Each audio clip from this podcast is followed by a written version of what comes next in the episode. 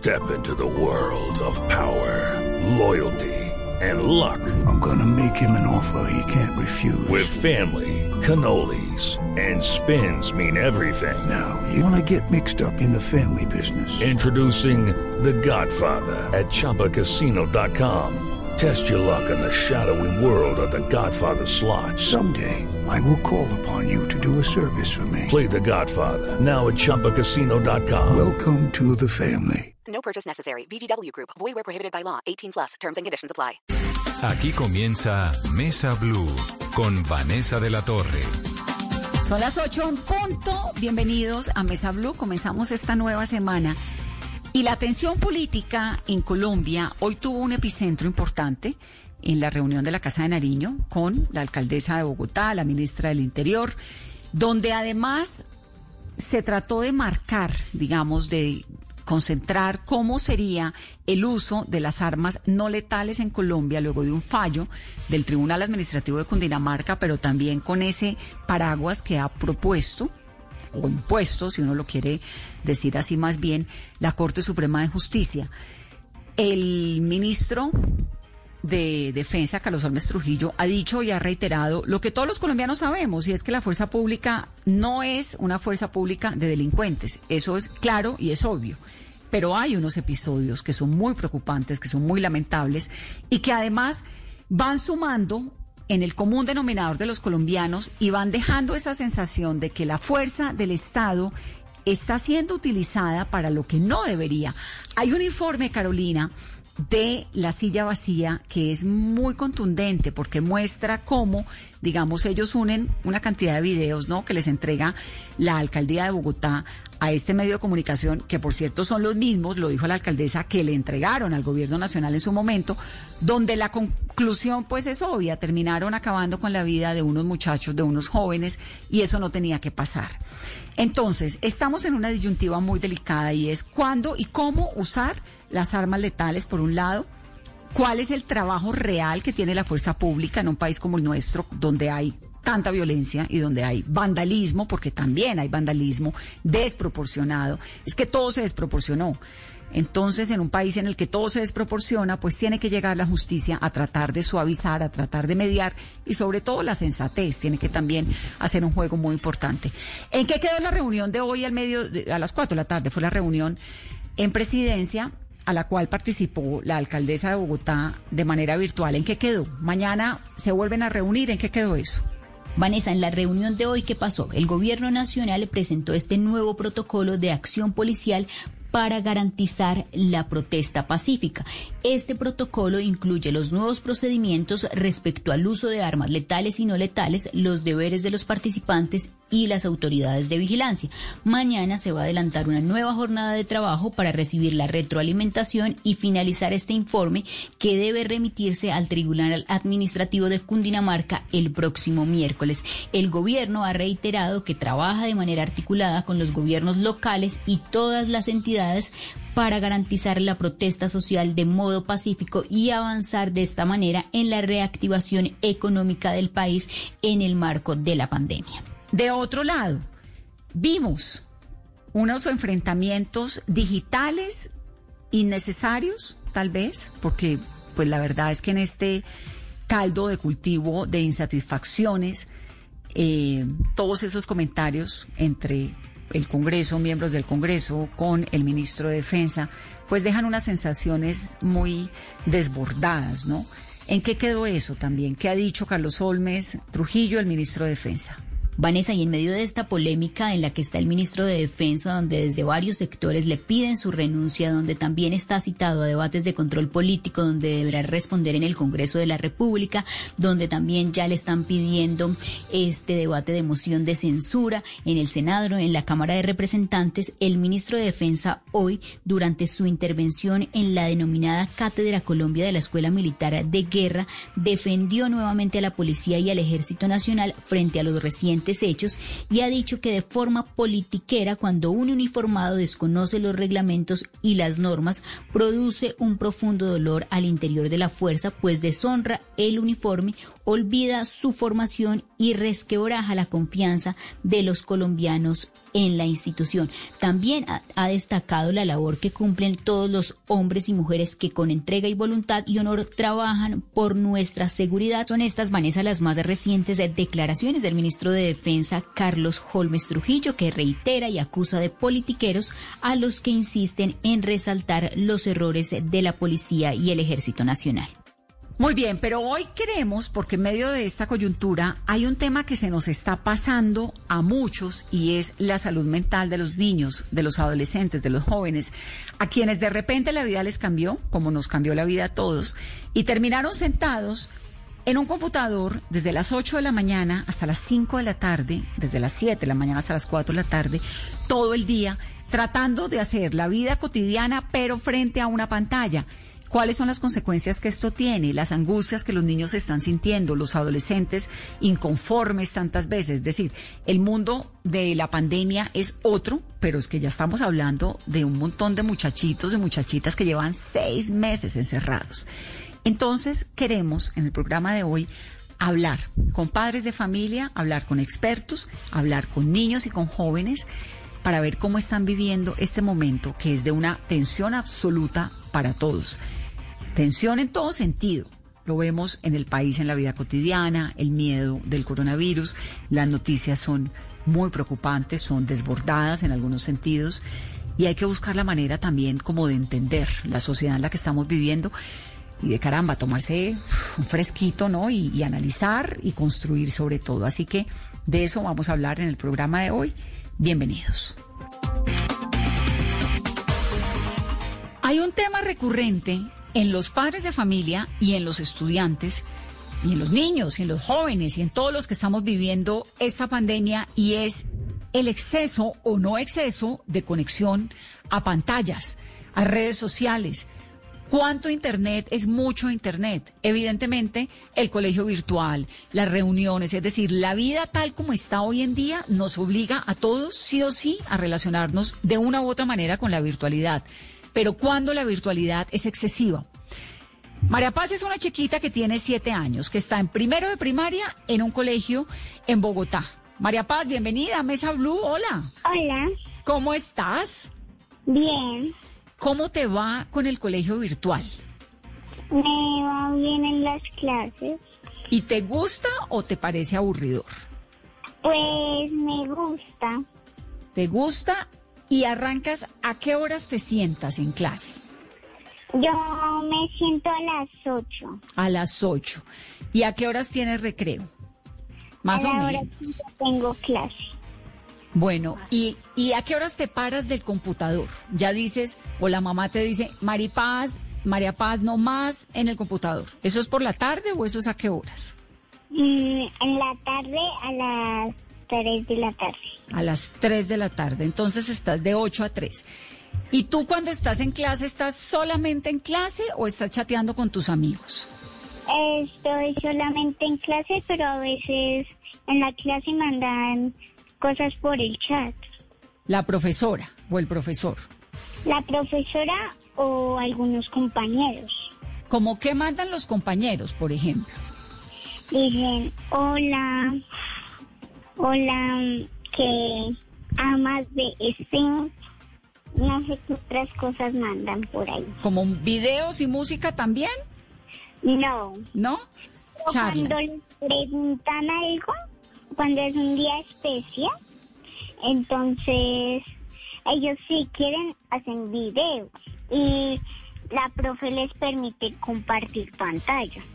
María Paz, y la profe les dice, niños, no estén en chat, sino pongan solamente atención en clase. ¿O qué les dice la profesora a los niños? Sí, le dice que no escriban en el chat porque a veces mandan cosas feas, ¿Cómo qué cosas feas, por ejemplo, pueden mandar? groserías, que uno es bobo y el otro es tonto, mandan cosas feas. Y eso sí, no se puede, ¿no?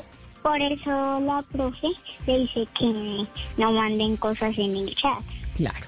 María Paz, ¿y la profe ve lo que ustedes mandan en el chat o no necesariamente?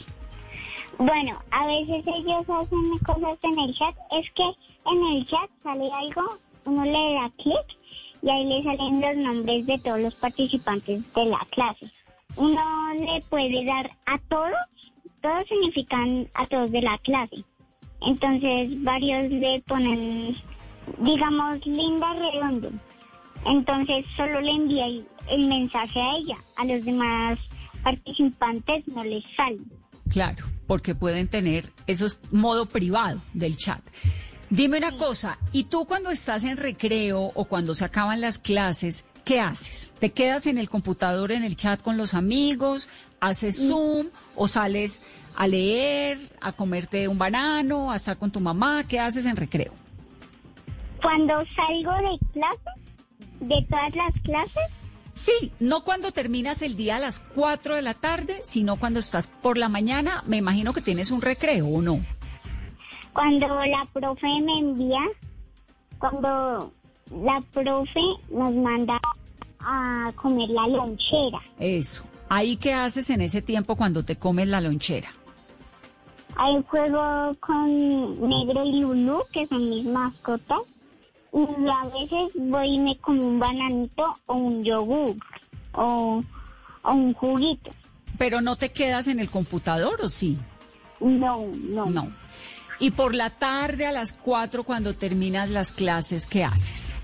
Pues a veces pinto y como mi prima ahora estamos ensayando un baile, entonces a las 4 o 5 de la tarde, entonces nos conectamos por Zoom a una reunión y solo las dos nos conectamos y hacemos una clasecita ahí de la mm, del baile. Del baile. ¿Y el fin de semana? A El fin, veces el fin de semana a veces te metes al computador o no, o ves No. televisión. ¿Qué haces el fin de semana? A veces pinto, me pongo a leer, voy a la pradera a jugar con mis primas. Y a veces vamos a inflar una piscina que hay por allá en, en la pradera. Pero no, No. no está en el, ¿estás en el computador o no? No, No, el fin de semana no. ¿Televisión? más o menos. Más o menos. ¿A ti te gusta, pero te dejan ver televisión o no mucho? No mucho porque o si no me daño los ojos. Claro, de acuerdo. Pues María Paz, te mando un abrazo. ¿Y vas a volver al colegio físico o todavía no? Aún no, pero mm, sí vamos a volver. Claro, un día de estos, ¿no? Sí. ¿Y extrañas el colegio? Señora, ¿Extrañas el colegio? sí, ¿Mucho? sí, mucho.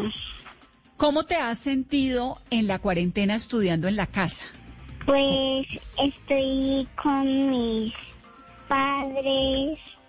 No madrugo tanto porque antes me tenía que levantar a las 5 y ahora me tengo que levantar a las 7. Perfecto, delicioso, puedes dormir otro ratico. Te mando un abrazo, María Paz. Pásame a tu mami, ¿la tienes allí? Sí. Bueno, pásame a tu mamá. Hola Vanessa, ¿cómo estás? Hola, Erika, ¿cómo estás? Bien, gracias. Te felicito por esa niña tan divina y tan despierta. Muchas gracias. Erika Rodríguez es la mamá de María Paz Ayala. María Paz, como les contamos hace un momento, tiene siete años y está en primero de primaria, ¿no? Erika. Sí, sí señora, está en primero. Bueno, ¿y cómo viven la virtualidad ustedes? Digamos, ¿cómo te ha parecido? ¿Cómo manejan que no haya, porque lo que le entendí a María Paz es que controlan, ¿no? El exceso de pantalla, sobre todo fin de semana, todo eso. Sí, sí señora, hemos tratado de que ella esté únicamente frente a la pantalla en su momento de clase. En tiempos adicionales eh, tratamos de colocarlas en otras actividades de que no tenga que ver con la pantalla, porque de todas maneras pues ella no tiene, digamos, de 8 de la mañana a 3 de la tarde no es seguido, no es continuo el uso, porque se conecta cuatro veces, se conecta a las 8 de la mañana, a las 10, 11 y media, y ya después de almuerzo, la última clase es a las 2 de la tarde. Entonces, digamos que también ha sido factible por parte del colegio que no es de corrido, sino hacen sus clases con ciertos lapsos de tiempo, pues para que los niños se desconecten, eh, coman su lonchera, hagan otro tipo de actividad y ya luego vuelven a la clase. Y los niños, pues entiendo por lo que me contó María Paz, que tratan, también obviamente todos tratamos, los padres, el colegio, todos como de no, de limitarles el acceso a chats en medio de las clases, todo esto, pero a veces es difícil, ¿no? En, en, en el, en el eh, eh, como le digo yo, en el tiempo, de la- como dice ella, en el tiempo de la lonchera, en el recreo, ¿cómo hacen para que no se quede en el computador?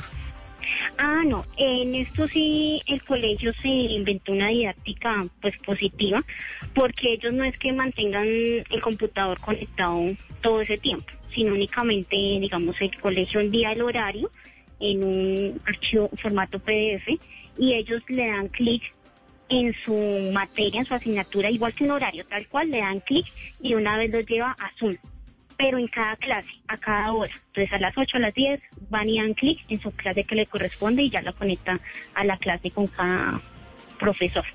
Claro, entonces, lo- lo- Entonces, sí, y adicionalmente a eso, digamos que normalmente en, en la mayoría de clases hay dos profesores.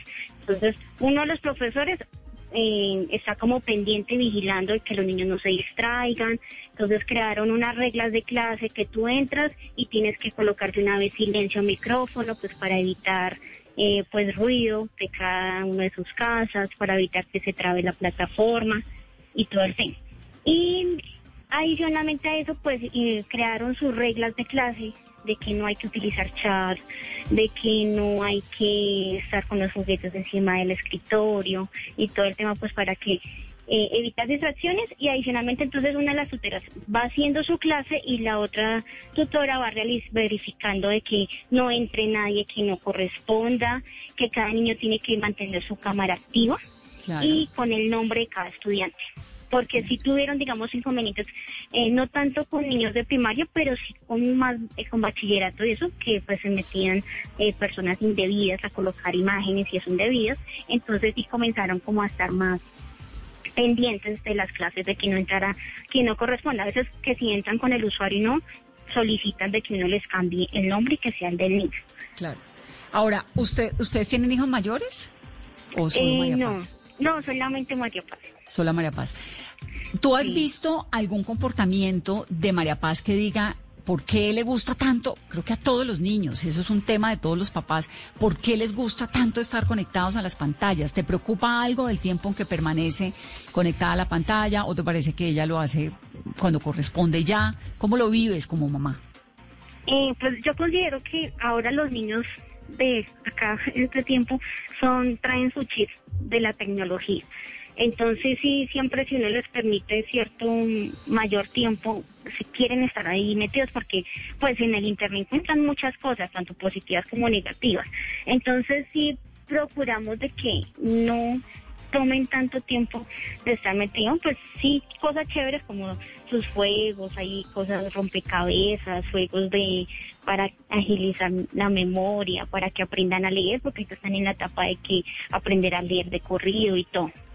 Pero sí tratamos, tratamos porque eh, uno no puede estar trabajando en casa, uno no puede estar 100% pendiente de ellos.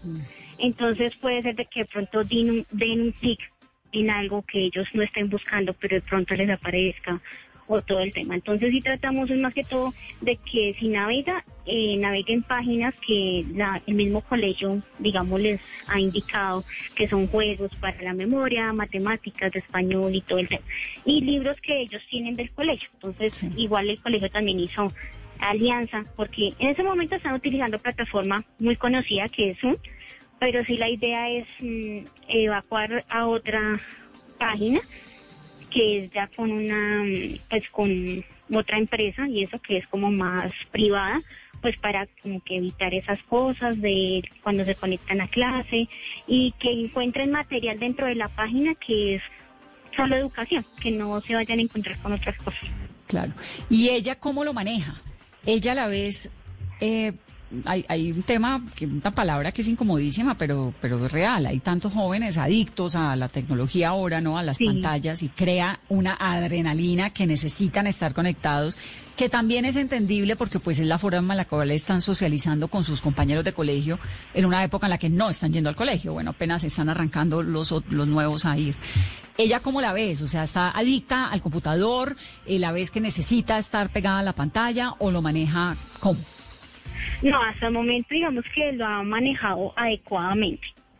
Entonces, eh, se conecta y ya. Y en la tarde de pronto, sí, al principio, sí como que trataba de que quedarse ahí más tiempo y todo, pero digamos que ya ha sido como trabajo más de nosotros de que, ven, ya se acabó la clase, ya es hora de descansar los ojitos, ya no más.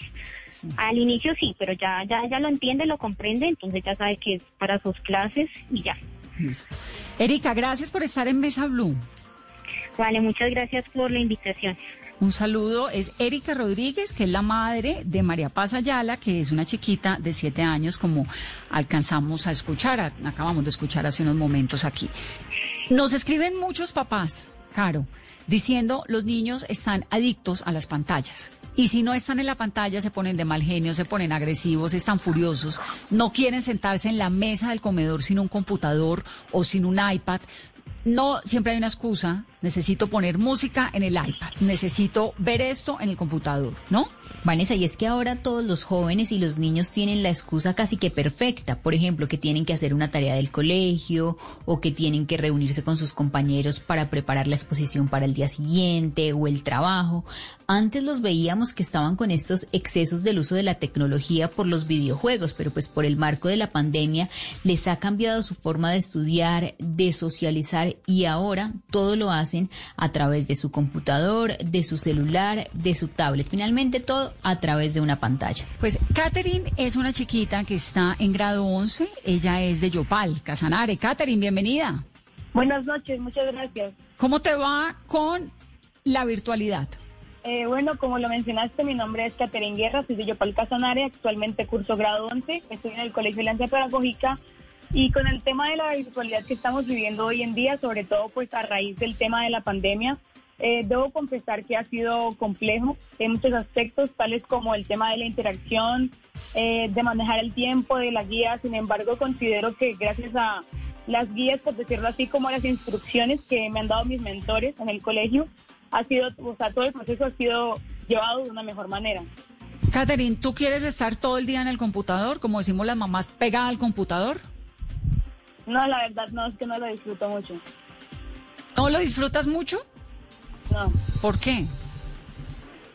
Pues realmente, como hemos observado, supongo que en el tema tanto como estudiantes, profesores, padres, cualquier individuo se ha dado cuenta que no todas las personas se encaminan bien, por decirlo así, como el tiempo. Entonces, eso, uno, eso es el primer factor.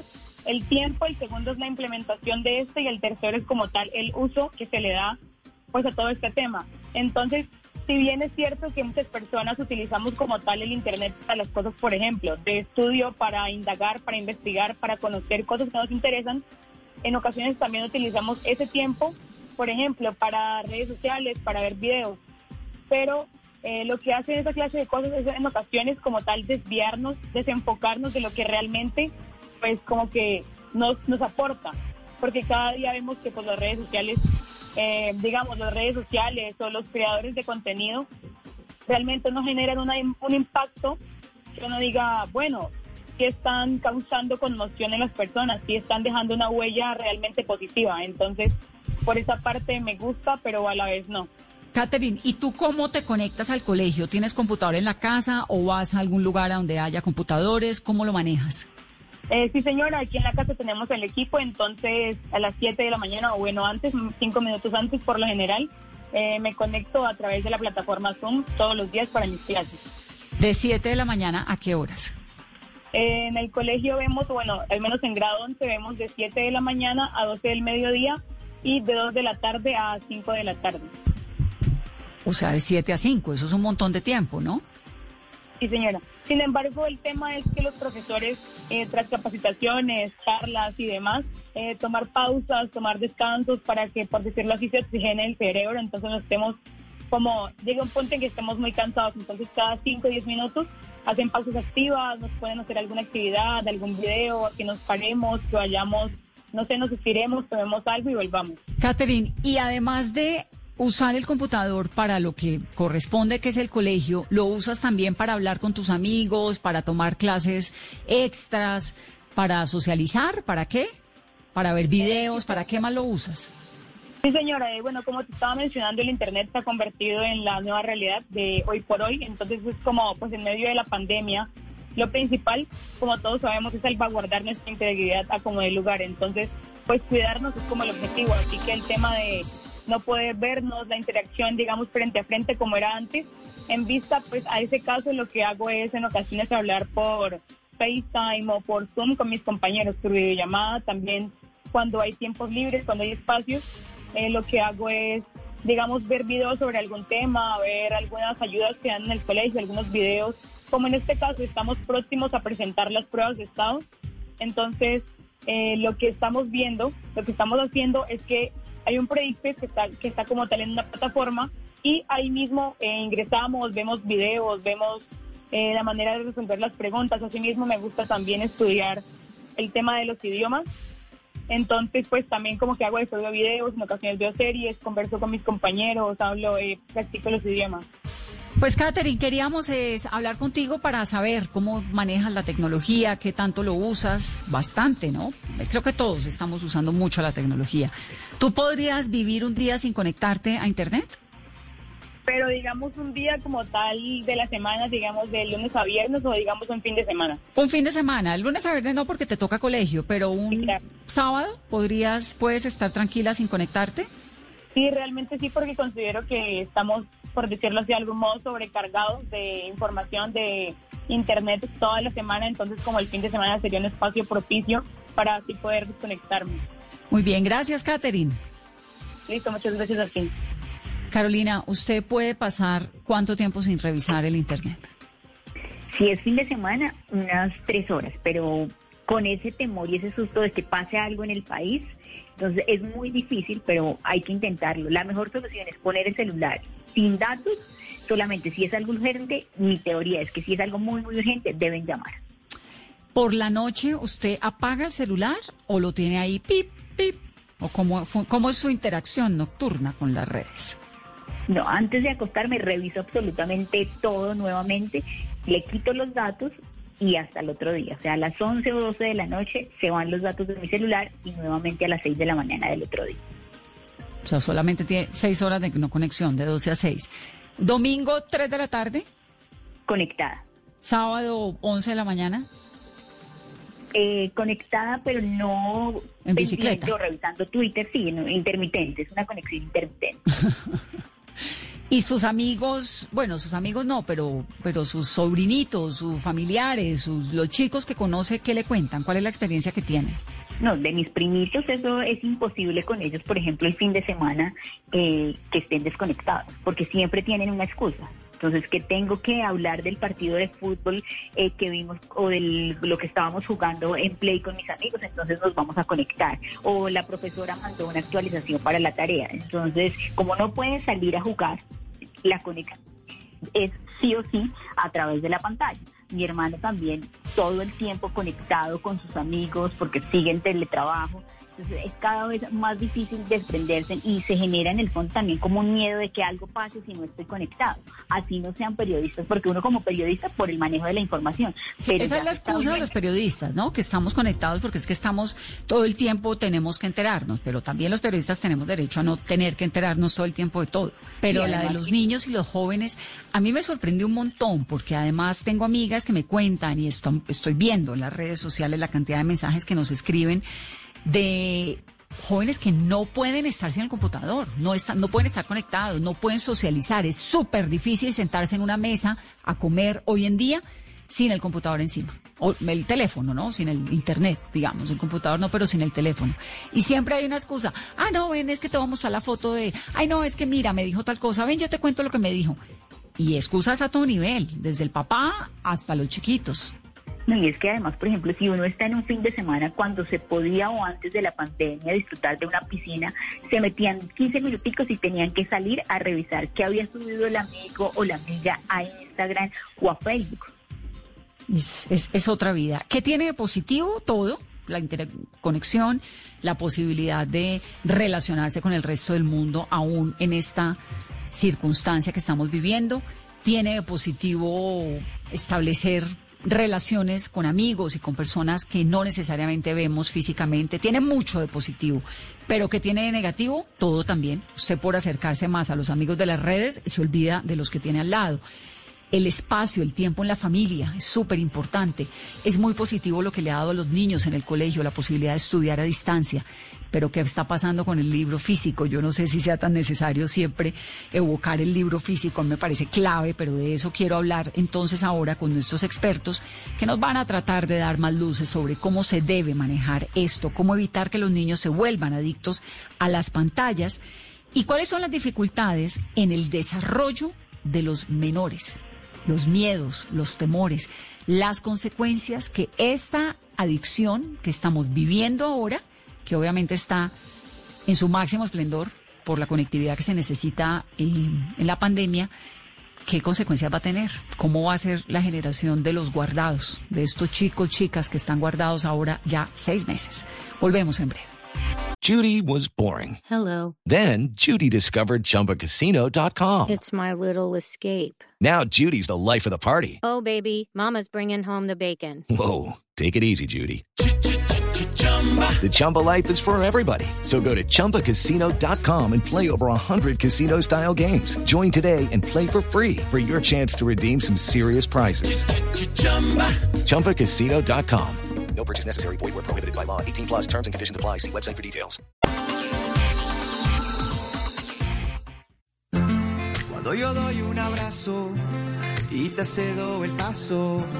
Cuando yo cuido el planeta, reciclo y monto en bicicleta. Y soy mejor cuando yo cuido mi cuerpo. Cuando me reto a ser mi mejor versión. Con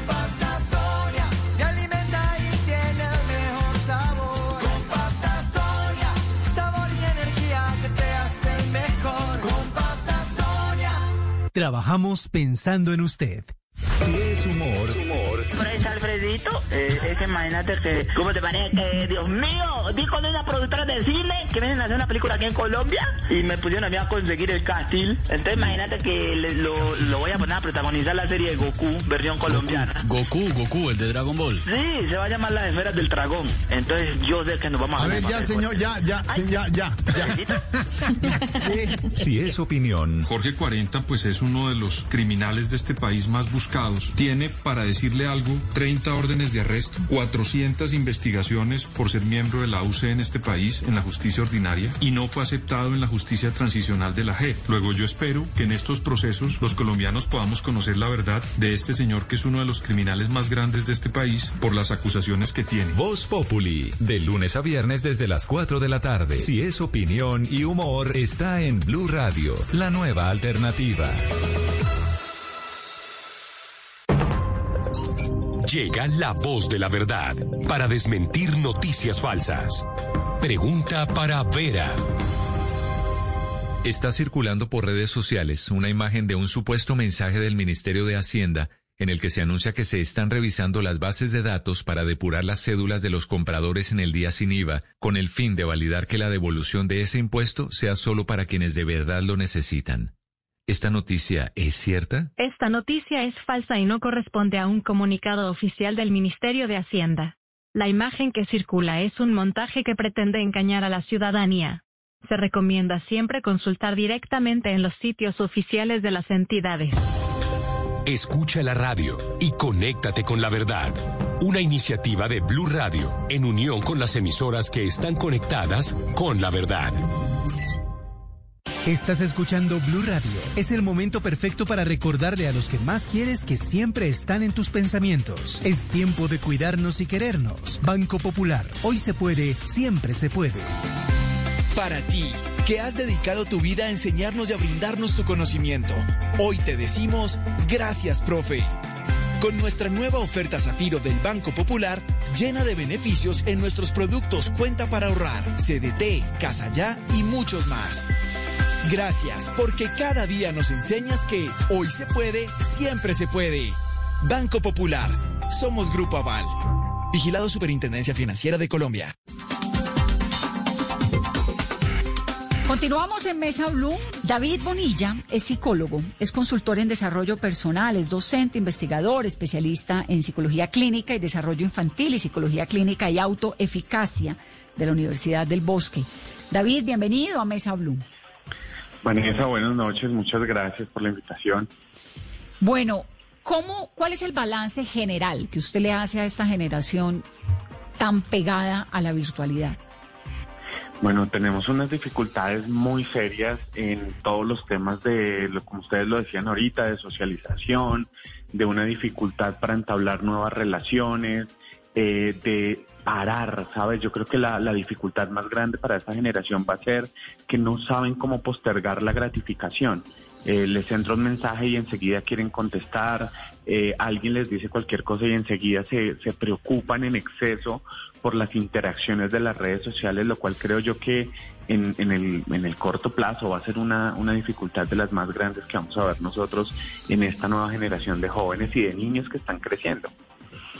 Yo decía hace un momento que tiene un montón de cosas positivas, entre otras, pues poder acceder a la educación, en un momento en el que el mundo se apagó y nos arrinconó a todos la pandemia. Eh, pero sí es, es muy evidente esa ansiedad que les produce, ¿no? Esa necesidad de estar ahí metidos.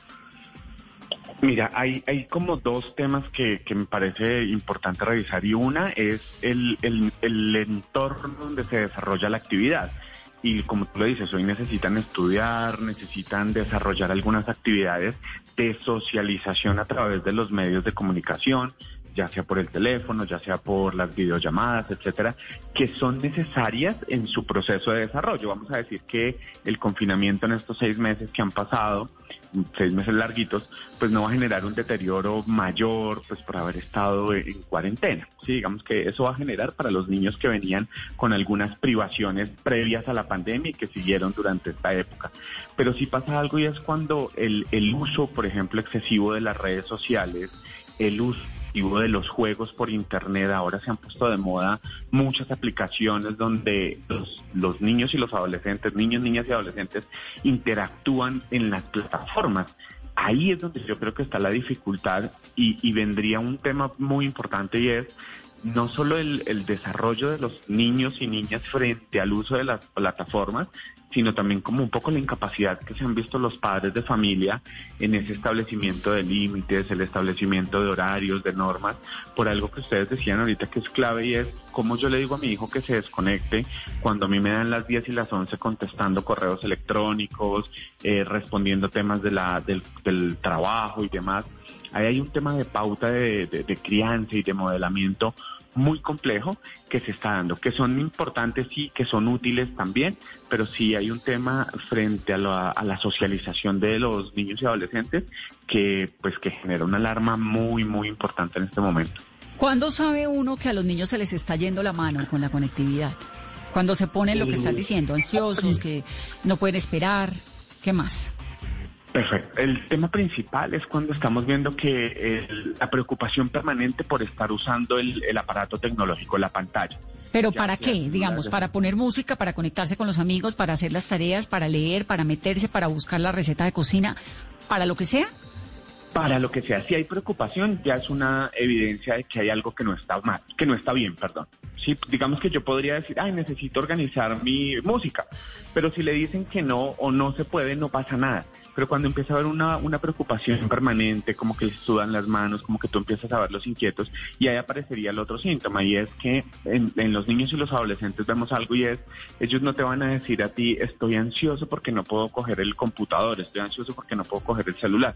Lo que ellos van a, a demostrar es una irritabilidad constante. Entonces nada les gusta, todo les molesta, eh, tú les dices que si quieren hacer algo y ya no les interesa. Ahí en esos momentos donde nosotros decimos, aquí empieza a haber algo que no está bien. Y aumenta la tolerancia, es decir, antes podían jugar media hora y no pasaba nada.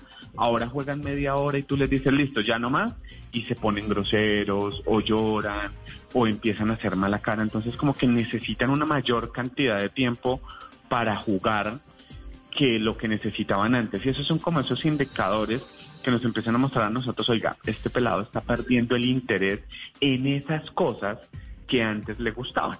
Entonces esos son como esos indicadores claves que nosotros, digamos, lo vemos en, la consulta y es que el, el, tiempo que se le dedica al juego, lo que tú decías, ya sean videos, porque a veces dicen, no, pero es que solo estoy escuchando música, pero todo el tiempo tienes que estar pegado en el computador para escuchar música, podrías poner la música y quitarte del computador. Ah, no, es que a ese, en ese momento estoy contestando el WhatsApp, estoy viendo las redes sociales en Facebook, en Instagram.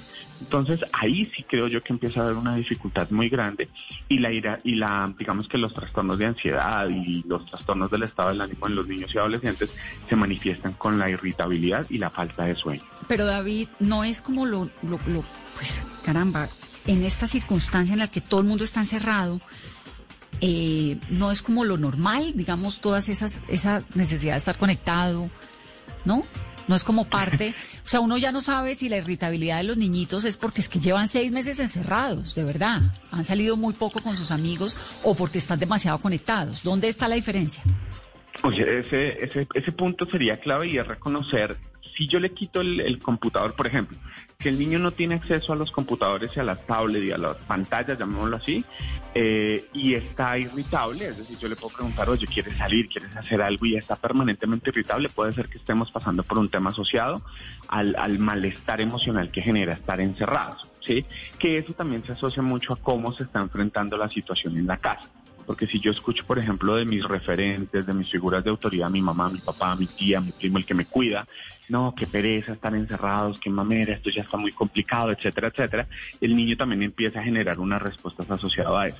¿Cómo yo, digamos que determino el, el momento donde tiene que ver con las pantallas? Cuando tú le retiras la posibilidad de acceder a la pantalla. Si tú le quitas la pantalla y la respuesta emocional es desbordada, ahí la relación tiene que ver es con la pantalla. Mm. Y ahora que estamos un poco regresando a, a, a, salir, a poder caminar, etcétera, etcétera, es decirle al niño, ok, vamos a salir a caminar. Y hay algo que es importante y es que estos, esta nueva generación les cuesta mucho lidiar con el displacer, con el malestar físico o emocional, no les gusta.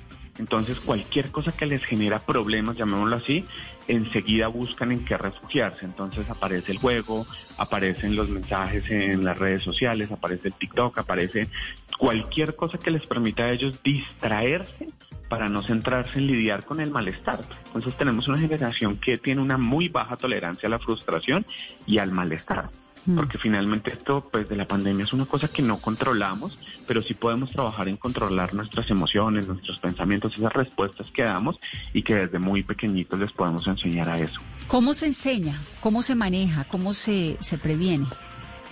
Bueno, la primera parte es que los padres son los que modelan el comportamiento. Digamos que nosotros aprendemos por modelamiento o por instrucción.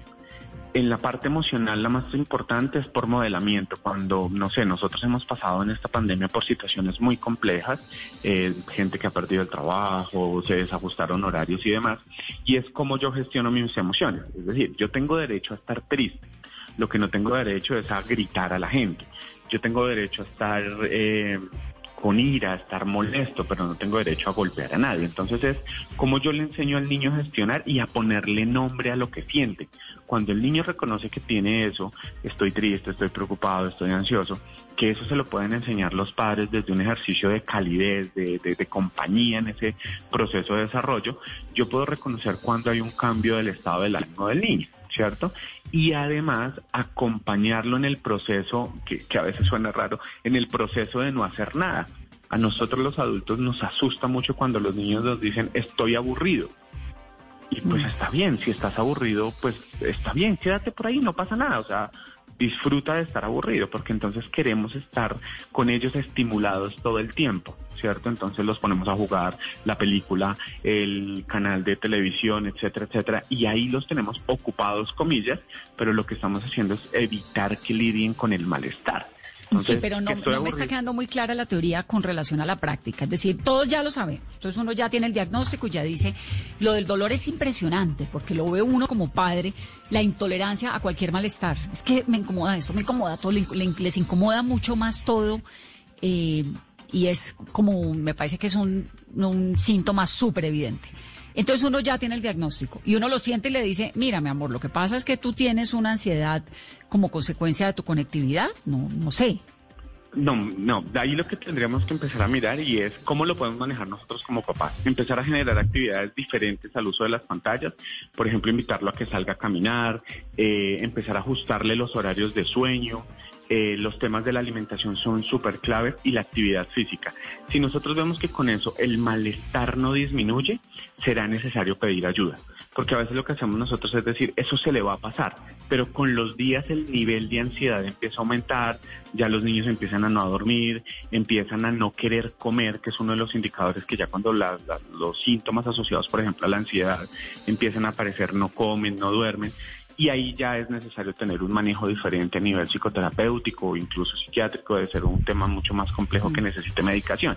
Pero en las primeras partes es volver a retomar la rutina que para mí es una de las claves que nosotros tenemos que hacer en este momento. Rutinas al momento de comer, rutinas en la, en la interacción familiar. Entonces, antes de pronto, cuando llegábamos del trabajo, teníamos el momento de compartir en familia. Pareciera que ahora que estamos más tiempo, compartimos menos. Sí, claro, porque comparte uno todo el día, entonces el desayuno es ahí como, no, hágale, eh, que antes había una disciplina para desayunar porque se entraba al colegio, entonces uno acompañaba más, creo yo, que, que y por lo que leo que escriben y por mi experiencia como mamá, creo que también es, eh, todos estamos muy ocupados, ¿no?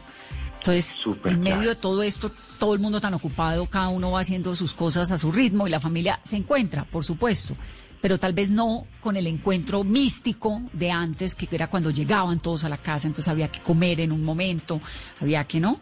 Tengo como esa sensación.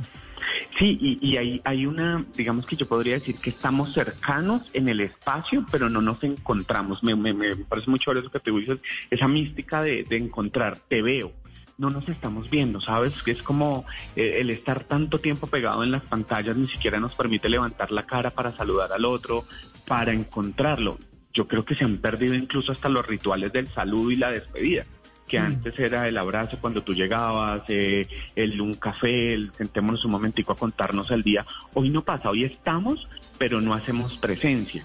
Entonces sí es como una invitación a eso, a, recobrar algunas de las rutinas que son tan importantes en la estructura de los niños y adolescentes y pues también para los adultos, porque lo que tú decías, no paramos. Entonces la gente que está trabajando en casa, lo que hacen es que corren todo el día, ¿no? Entonces antes de pronto como tocaba salir, preparábamos los alimentos en la mañana, si tocaba llevar almuerzo, lo que fuera, o salíamos a almorzar. Hoy no.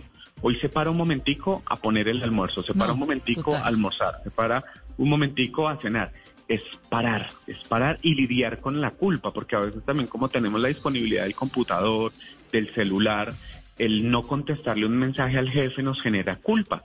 Y también es como decir, oiga, pues son las 7, 8 de la noche, eh, pues esto puede dar espera para mañana, me encuentro con mis hijos, apago el celular es desconectarte, ¿sabes? Desconectarnos, ¿sabes? Yo creo que es una invitación a, a, la desconexión para conectarnos con lo que es importante, que son la, pues la gente que tenemos en la casa, nuestros hijos, pedirles que se desconecten ellos también, porque pues a veces se convierte en una muy buena excusa que el niño esté conectado a las pantallas, pues porque no me genera mayor malestar a mí en la, en lo que yo debo seguir haciendo. Sí, no hay que ponerles tanta atención. Así es, tal cual, de acuerdo. Ahí yo creo que tenemos una mamá o un papá trabajando en la casa le queda muy fácil el niño o la niña viendo televisión o conectada al computador, ¿no? De acuerdo. Y hay que aumentar la percepción de riesgo. Yo creo que en el tema de las adicciones y en especial en estas adicciones eh, a las pantallas y a los juegos, hay que empezar a decir a los papás si es, esto es un tema de verdad. Eh, un niño a los 5 o 6 años con redes sociales eh, pues no debería. Un niño a los 12, 13 años, pues sí, entendemos que su proceso de socialización hoy es diferente, pero supervisada. Entonces, aumentar un poco el control paterno, porque también siento que muchos de los padres de hoy están desbordados en la demostración de calidez paterna, ¿no? Entonces son muy cálidos, ellos todo lo entienden, pero nos está faltando un poco el control a estos niños para que ellos también aprendan a poner límites frente a su comportamiento. Eso me parece importante explicárselo a los oyentes. Es un hecho que todos estamos viviendo un periodo extraordinario de la vida en el que el Internet juega un papel crucial para todos, para la educación, para el trabajo, para la socialización, para tomarnos un vino con los amigos vía Zoom y bueno, y eso que ahora pues ya podemos más o menos tener eh, algún tipo de, reunión física, ¿no? Guardando el distanciamiento. Pero durante seis meses estuvimos teniendo toda la vida de manera virtual. Entonces, tiene mucho de positivo, pero también creo que me, me interesa, David, contarle a la gente el diagnóstico. Cuando uno ve que el niño o la niña están alterados, que necesitan estar conectados a la pantalla, irritabilidad, hagámosles como la lista y lo que toca hacer, ¿no? Poner reglas un poquito, disciplina, por lo que entiendo, horarios, tratar de encontrarse en casa. Démosles herramientas a los oyentes. Perfecto, mira, entonces digamos que para, para tener en cuenta como los criterios que nos deberían prender la alarma y es la preocupación permanente por estar conectados a los juegos, empezar a generar sentimientos de irritabilidad un poco de ansiedad o tristeza, no, no lo llamemos como trastorno, sino un poco de ansiedad o tristeza frente al tema del juego, eh, que necesiten mayor tiempo de estar eh, jugando o conectados a las pantallas. Y en algunos momentos que le decimos, listo, vamos a participar de las actividades familiares y lo que tú decías, no, pero es que necesito contestar, pero es que quiero subir esta foto, pero es que quiero mirar esto para que todos lo veamos, como esas pérdidas de, de momentos donde se puede decir, aquí lo voy a controlar, y no pudo. Yo creo que esos son como algunos de los momentos donde podemos decir, aquí hay un problema. ¿Cómo lo podemos empezar a revisar? Primero, un tema de revisar qué tan cercano soy con mi hijo y la cercanía tiene que ver con las palabras de afecto y con, la, con el contacto físico porque hemos perdido el contacto físico. Y segundo, empezar a aumentar el control paterno. Hoy hablamos del estilo de crianza más que de la pauta, porque no hay como ese un, ese un, dos, tres, sino como los estilos eh, parentales, y es necesitamos tener un equilibrio entre el control y la calidez. El niño a los cinco años no toma decisiones por sí solo, es el papá el que le dice, vamos a apagar la pantalla y nos vamos a sentar a comer. Pero el de 15, el de 17. Al de 15, al de 15 y al de 17 es necesario que le empecemos a poner los límites, es decir, estructuramos con el adolescente un tiempo donde él estudia, porque también es importante entender eso, antes por lo menos tenían a los compañeros cerca y tomaban del pelo, hacían chistes, hoy no porque tienen el, la pantalla, digamos que interfiriendo en ese proceso de socialización. Entonces, tienes un espacio para estudiar y vas a tener un tiempo para socializar, es decir, una hora, dos horas, para que puedas hablar con tus amigos, juegues con ellos, porque antes tenían el descanso, antes tenían el intercambio de clases, antes tenían como otros escenarios donde podían jugar la ruta, la ida del colegio a la casa. Hoy necesitamos generarles esos espacios, pero como adultos también debemos decirle hasta tal hora y a partir de ahí empezar a generar. Si vemos que ese desajuste se da, pues es necesario buscar un tercero que nos pueda ayudar a que a organizar de nuevo esa pauta de creencia. ¿Y ese tercero sería qué? ¿Una psicoterapia o qué? Una psicoterapia. Eh, muchas veces el, el, padre de familia se asusta cuando le dicen hay que llevarlo al psicólogo y el psicólogo lo que me puede ayudar a mí es a decir, mire, tenemos estas dificultades en el control, ¿cómo podemos hacer unos hábitos de vida saludable? Que, las jornadas de sueño sean entre tanto y tanto, eh, más o menos entre 8 y 10 horas debería ser lo que debe dormir un niño y un adolescente. Vamos creciendo, 8 horas estaría bien, mínimo 6 horas de sueño. La comida, ¿sí? la posibilidad, por ejemplo, de revisar las otras áreas de interés, porque vemos algunos adolescentes que no quieren soltar las pantallas es porque les cuesta el proceso de socialización. No, porque encuentran ahí el amigo que está charlando, el estudio, la excusa, porque les produce adrenalina, como a todos. Nos encanta estar conectados a las redes y ver a ver qué dijeron acá y qué dijeron allá, y pues a ellos también. ¿Cómo hace uno para despertarle a un adolescente, a un niño? Creo que con los niños de golpe es más sencillo, ¿no? Se apagó y chao, pues uno ahí se las da de autoritario. Pero a un adolescente, no, lee. ¿Qué tan importante es el libro físico, por ejemplo? O, o que jueguen, no sé, los juegos de mesa. ¿Cómo hace uno para cambiarle el TikTok por el parqués? el, el, tema aquí es cómo, cómo yo como padre genero algunos escenarios. Entonces, el, a mí me encanta cuando escucho, no, es que tienen que leer, listo, ¿qué tanto leen los adultos? Eso es un ejercicio de modelamiento. Yo visto y no, hasta hoy no he podido entender cómo podemos nosotros enseñarle a un niño a leer si en la casa no se lee. Sí, hacer algo que no hagamos, de acuerdo. Claro, eso es supremamente complejo. Entonces, listo, vamos a tener un momento en familia seguramente en los primeros momentos, y, y, eso es una cosa que tenemos que lidiar nosotros los adultos también con ese malestar, y es, ven que vamos a jugar, y no esperemos a que él lo haga feliz, encantado de la vida sentarse a jugar. Los primeros veces será haciendo mala cara, no le va a gustar mucho, pero en la medida en que encuentre una gratificación y, y algo que es supremamente importante y es las redes sociales están diseñadas para generar adicción, porque nos muestran las burbujas que se alumbran, eh, las pantallas son luz día todo el tiempo, es decir, las redes sociales generan eso. Tú interactúas y enseguida te llega la notificación, entonces tienes el, el reforzador en todo el sistema eh, neuronal inmediato. ¿Sí? Entonces, pues entre recibir un mensaje y contestarlo, a tener que socializar con mi familia, pues eso no me va a gustar. Entonces, los adultos lidiamos con eso, pero los empezamos casi que a forzar a que interactúen, a que jueguen, a que hablen, porque es muy complejo. Y eso también tiene que ver con el modelamiento que hacemos nosotros. Eh, ¿Cómo te fue hoy? Bien, pero nosotros también damos respuestas de ese tipo. ¿Y a ti cómo te fue? Bien. Es más, hoy ya ni preguntamos. Entonces, ¿cómo generamos ese espacio de conversación? Hoy tuve un día harto, mi jefe hizo esto, pasó esto, con mi compañero de trabajo, tengo una persona que trabaja conmigo que hace esto. Y como que cuando uno explora el vocabulario con ellos, también les da la posibilidad de que eso se vaya dando si uno no habla con ellos va a ser muy complicado que el adolescente responda. Y ahí podríamos romper un mito y es que la época de la adolescencia siempre es un problema.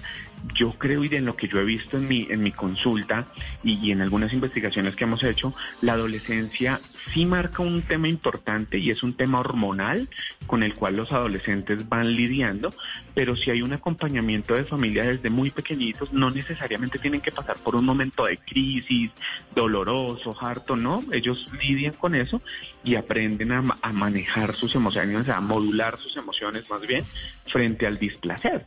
Entonces, si rompemos esa creencia, desquitamos la atribución de que todos los adolescentes son rebeldes. No, la mayoría de los adolescentes tienen una vida tranquila siempre y cuando el, entorno familiar facilite un acompañamiento, por bueno, ejemplo. pero la adolescencia irremediablemente sí va acompañada de unas... eh, no, no sé si desajustes, actitudes, actitudcita, como decimos en Cali. Obviamente, pues porque están pasando cosas nuevas, como la llegada a los 40 años y como, pues como toda la vida, ¿no? Circunstancias específicas que le van moldeando a uno el carácter y, y eso sí, yo creo que, que es un hecho. Lo que toca es como a llevarlo, llevarlo de la mejor manera posible y para eso están ustedes los expertos que nos dan los tips a nosotros. Así es, Vanessa. Y lo que te digo, si bien el desajuste se da, es importante que desde muy pequeñitos vayamos acompañándolos. Ya cuando tenemos los adolescentes groseros, que no siguen instrucciones, que eh, son oposicionistas porque son adolescentes, entonces ahí aparece la psicoterapia y el acompañamiento por un profesional, porque pues es un buen momento de ponerlos a reflexionar y a darse cuenta, que es un poco lo que pasa con ellos, es que no se dan cuenta que su comportamiento al final les está trayendo consecuencias. Y pues el entorno hoy, eh, casi que el, el- el equipo de trabajo se convirtió en la mamá, el papá, mi proceso de socialización se da con mis hermanitos pequeñitos que pues no los entiendo mucho y qué pereza. Entonces también es como entenderlos un poquito de que este desajuste de no tener los pares cerca, que es esa referencia que tienen, pues los está afectando y de alguna manera los está movilizando a otras formas de relacionamiento. Muy bien, pues muchísimas gracias por estar aquí con nosotros, David. Muchas preguntas que nos llegan a través de las redes, que tenemos los padres, los educadores. Gracias por estar con nosotros. A ti, Vanessa, muchas gracias por la invitación y aquí estamos para servirte. Un saludo muy especial, David Bonilla. Preguntas de la gente, Carolina. Creo que contestamos un montón, ¿no? Pero la inquietud ahí, latente. la inquietud, Vanessa, y las consecuencias que esto pueda traer más adelante en los niños, no solamente a nivel cognitivo, sino en cuanto a la socialización que están teniendo en este momento, que todo es a nivel virtual. Es que lo de la virtualidad es tremendo porque es indispensable, se volvió indispensable. Pero también tiene unas consecuencias, y estoy de acuerdo con él, un niño de cinco años conectado, pero también los colegios, eso es lo que están proponiendo, que los niños de seis años estén conectados, ¿no? Lo y que- además que lo que dice el doctor Bonilla, y es esas alertas, si usted ve los cambios en el comportamiento de sus hijos y ve que no los puede controlar, busque ayuda a tiempo. Muy bien, así terminamos esta noche en Mesa Blue. Feliz comienzo de semana.